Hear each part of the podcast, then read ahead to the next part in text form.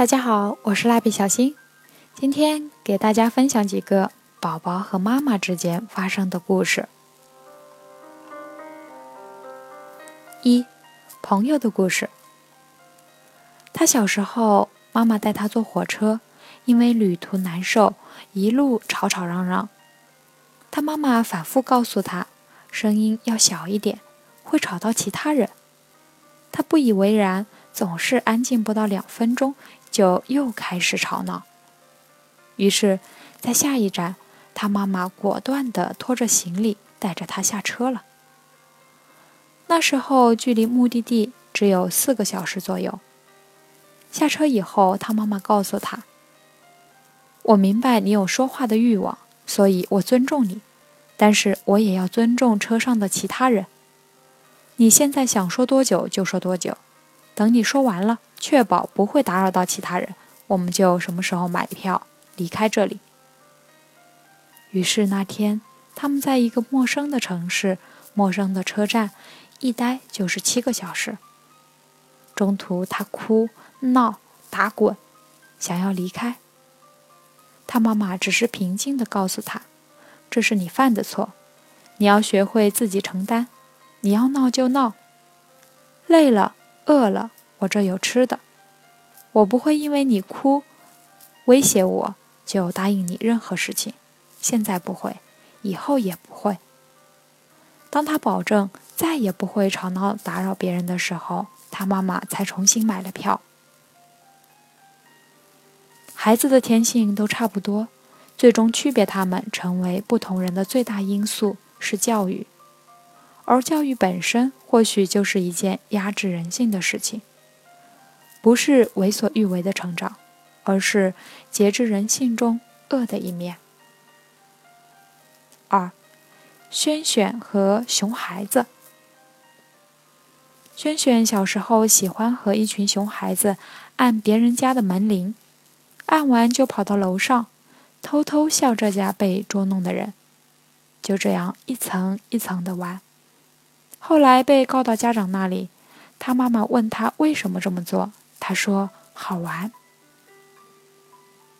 晚上，轩轩在房间，有人敲门，他说进来，没动静。过了一会儿，又有人敲，他说进来，依旧没动静。反复几次后，轩轩从房间冲出来开门，看到门口并没有人。冲着沙发上看电视的妈妈吼：“你干嘛呢？打扰到我了。”妈妈耸耸肩说：“没干嘛，闹着玩呢。”有时孩子做了错事也不自知，对于大人所说的道理也是一知半解。偶尔的感同身受，或许能让他们明白些什么。而从小不予纠正的错误行为，最终都将演化为恶习。三，童星王诗龄和妈妈。王诗龄和妈妈李湘参加了一档综艺节目，在提问环节，一个小女孩问王诗龄：“你的妈妈给你吃很多东西吗？我感觉你有那么一点点胖。”大家知道王诗龄确实看起来肉嘟嘟的，但很显然王诗龄是很介意这个问题的，表示不愿回答，头埋得很低不作声，之前的兴奋脸也变得黯然。李湘意识到女儿不知道该怎么回答，连忙帮她解围。她现在是有一些胖，但是她还小，还是个小宝宝，是有点婴儿肥。现在他还在长身体，营养是最重要的。长大了就好了呀，毕竟以后的路还很长。解围的同时，还教会了女儿学会接受自己一点点的不完美。随后，又向刚才提问的那个小女孩说道：“以后见到胖胖的女生，稍微改变下说话的方式，或者说一起锻炼啊。”这样大家就会变成好朋友。孩子身上小小的缺陷，首先父母就该接纳和欣赏自己的不完美小孩。若别人言语或者行为无意碰触到孩子的痛点，请别沉默不语。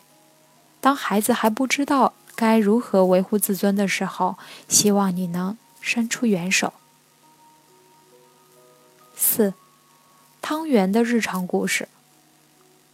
汤圆还小，才三岁，吃饭的时候会很笨拙，慢腾腾地举起小勺子。有时候吃一口就要几分钟。汤圆妈看到这种情况，总是按耐不住自己的急性子，先是不停地催促，如果催了还不管用，干脆就把勺子抢过来喂他吃。洗澡前也总是遇到问题，汤圆不愿放弃还没搭好的积木或者没换娃的画，当然。也有可能是一张不知道会折成什么样的折纸。每每遇到这种情况，汤圆妈就会直接把东西抢下，把孩子推进浴室洗澡睡觉。早上去幼儿园，眼看自己要迟到了，孩子还在不紧不慢地收拾书包、穿着鞋子，免不了又要上演一场河东狮吼。孩子的节奏常常会因为大人的生活节奏被打乱，家长浑然不知，孩子却会疑惑自己的节奏错在哪儿了。万事万物都有自己的时区，让孩子在自己的时区里，不急不赶，不卑不亢，找到属于自己的节奏，慢慢走吧。我坐在斜阳浅照的台阶上。望着这个眼睛清亮的小孩，专心的做一件事。是的，我愿意等上一辈子的时间，让他从从容容的把这个蝴蝶结扎好，用他五岁的手指。孩子，慢慢来，慢慢来。龙应台所描绘的这种画面，不是很美吗？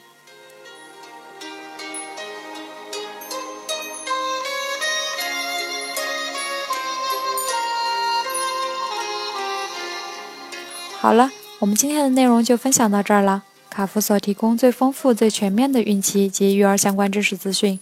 蜡笔小新祝您生活愉快，我们明天再见。